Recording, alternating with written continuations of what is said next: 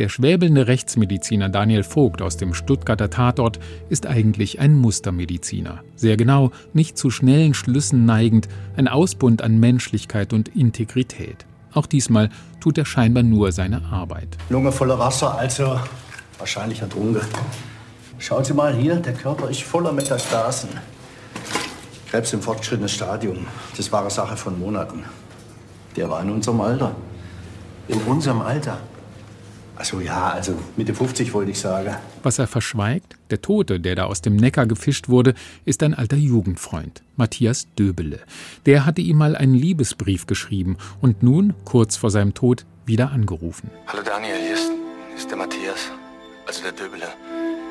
Das kommt jetzt überraschend, aber ich muss mit dir reden. Dringend. Von seiner Verbindung zum Toten erzählt Vogt nur scheibchenweise. Ach so, äh, das letzte, das, das war ich. Wie bitte? Wie, das waren Sie? Naja, ich habe Ihnen ja gesagt, ich war mir zuerst nicht sicher, ob der Tote, ob das der Matthias ist. Und dann habe ich ihn eben einfach angerufen, weil vor ein paar Wochen hat er mich mal versucht zu erreichen, bin ich nicht dran. Na, und das erzählen Sie uns jetzt? Entschuldigung, das wirkt jetzt blöd. Das wird blöd, ja? Man rätselt, warum der Arzt die beiden Kommissarskollegen so hängen lässt. Jedenfalls scheint ihn die Vergangenheit irgendwie einzuholen. Rückblenden in die 1980er Jahre. Friedensmärsche, Basketball, Baden im Neckar in der schwäbischen Provinz, Landleben zwischen Idylle und Identitätskrisen. Döbele hatte später die gemeinsame Freundin Sandra geheiratet und zu der fühlt sich auch Dani Vogt offensichtlich hingezogen. Du sag mal, seit damals, du bist nie mehr vorbeikommen bei uns, obwohl du das Haus ja noch hast. Hast du dich versteckt vor uns? Oder bloß vor mir? Thorsten Lannert und Sebastian Both sind vom Kollegen ziemlich irritiert, zumal die Frau als Pflegebedienstete mit Zugang zu Betäubungsmitteln als Tatverdächtige gilt. Wie wär's damit? Matthias Döble hat Sandra damals geheiratet, weil er so seine Homosexualität verstecken konnte. Die ganze Ehe eine einzige Lebenslüge. Aber jetzt, kurz vor seinem Tod, will er das endlich ändern und sich outen. Er trinkt sich Mut an, deswegen der Alkohol in seinem Blut, und erzählt ihr alles. Aber Sandra findet das nicht so toll. Sie ist tief verletzt. Und so verpasst sie meine Überdosis. Und Vogt schützt sie. Genau, die Frau war seine heimliche große Liebe. Das Versteckspiel aus alter Schuld und wiederentdeckten Gefühlen macht den Reiz des Tatorts aus. Was den Rechtsmediziner aber ziemlich stresst.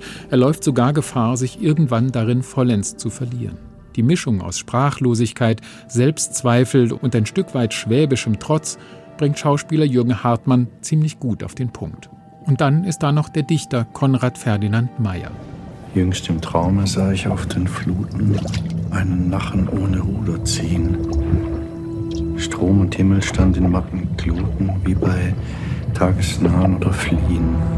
Sein Gedicht Lethe umschreibt den Fluss des Vergessens aus der griechischen Mythologie. Und Wasser ist in diesem Film tatsächlich auch zentrales Element der Bildgestaltung.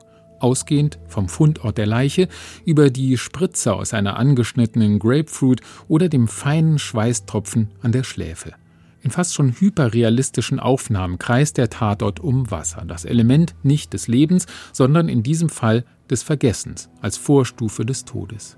Das Konzept des Drehbuchteams Katharina Adler und Rudi Gaul mag dem einen oder anderen als etwas zu hoch gegriffen erscheinen, aber es setzt doch einen gewissen Ton, der den Film von vielen anderen Sonntagabend-Krimis unterscheidet. Auch wenn der Plot sich am Ende nicht ganz organisch fügt, bleibt der Tatort Vergebung in Erinnerung. Auf jeden Fall bis zum nächsten Sprung in den Neckar.